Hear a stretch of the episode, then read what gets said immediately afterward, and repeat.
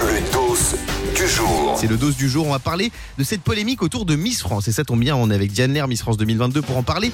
Il y avait une candidate transgenre cette année pour euh, la région Île-de-France qui avait été élue Miss Paris, qui Ma s'appelle région. Andrea Furet, et non pas André. Euh, elle n'a pas été retenue parmi les demi-finalistes suite au vote du public. Donc elle avait été élue Miss Paris, mais euh, ça l'a pas fait pour le concours euh, Île-de-France. Et elle n'est pas très contente apparemment. Elle a donné une interview à TV Magazine. Elle dit J'avoue que c'était une petite surprise pour moi de ne pas faire partie des finalistes. Mais elle précise tout de même J'ai été très soutenue et j'ai donné le maximum, c'est tout ce qui compte. Voilà, donc on sent une pointe de déception chez Andrea Furet, cette candidate transgenre de Miss Île-de-France. Qu'est-ce que t'en penses, Diane? Euh, alors moi je l'ai vu hein, parce que du coup c'était ma remise de titre, nous n'oublions pas. Alors oui, elle a été élue première dauphine si je ne me trompe pas de Miss Paris. Oui. Où je n'étais pas, c'était aussi mon titre. Et euh, ensuite à Miss Île-de-France, elle n'a pas fait partie des finalistes. Il faut savoir qu'il y a quand même 16 filles sur la scène, qu'il y a un public de 1600 personnes. Que les votes sont faits par SMS et on garde la première qualifiée des SMS. Et ensuite, c'est euh, le public sur place qui choisit les sept dernières finalistes. Elle n'a pas fait partie des votes. Donc elle n'était pas parmi les finalistes, ça on n'y peut rien, ce n'est pas la faute du jury, c'est elle qui a peut-être pas rassemblé assez de monde sur place. C'était quand même à Damary-Lélise, quand t'es parisienne c'est compliqué de ramener du monde jusqu'à Damary-Lélise. Je sais pas, en tout cas elle n'en faisait pas partie. Maintenant, Alors pourquoi euh, les surprises Alors? Je comprends pas. bah, elle Ah, est parce surprise que je pense, que comme il y a eu un vrai buzz Ouais, autour d'elle, je pense qu'elle se disait que forcément elle aurait le plus de votes. Moi, ce que je lui ai dit, parce que Il je y a même vu des gens en- qui ont dit qu'elle aurait pu être Miss France hein, à un moment. Mais, mais, mais oui, bah, écoute, ça, aurait pu être possible. C'est vrai, si elle avait été dedans, pourquoi pas C'est une super jolie jeune femme. Écoute, elle a fait un super show sur scène pour l'avoir vue.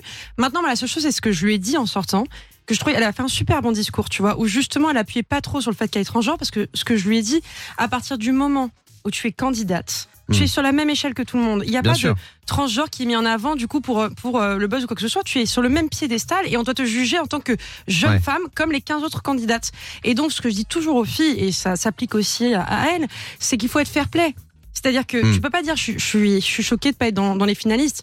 Tu n'étais pas dedans parce que bah il y avait pas assez de monde parce que voilà après c'est une fille qui méritait vraiment pour le coup parce que je trouve qu'elle avait une très belle histoire et parce que elle a fait un super show sur scène et que c'est quand même ce qui rentre en compte. Et c'est vrai que c'était la première Miss transgenre assumée, mais en fait, quand on regarde le règlement de Miss France, les transgenres ont le droit de participer. Il faut être inscrite à l'état civil en tant que femme. C'est-à-dire qu'on peut être né homme et participer à Miss France. Toi, Fabien, est-ce que ça t'a choqué?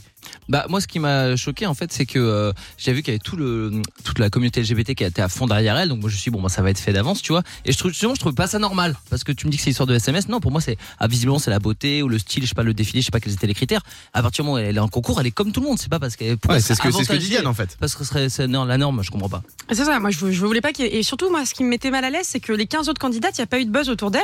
Et du coup, c'est compliqué quand tu vois une fille qui est autant mise en avant par rapport aux autres. Donc c'était important qu'elles se sentent aussi toutes jugées à la même valeur. Fabien. en tout cas franchement heureusement qu'elle a perdu Pourquoi Sinon, bah, on aurait eu les féministes capables de dire que c'est un homme qui a piqué le travail d'une femme. je te raconte pas le bordel. Le morning sans filtre sur Virgin Radio. Avec Guillaume, Diane et Fabien.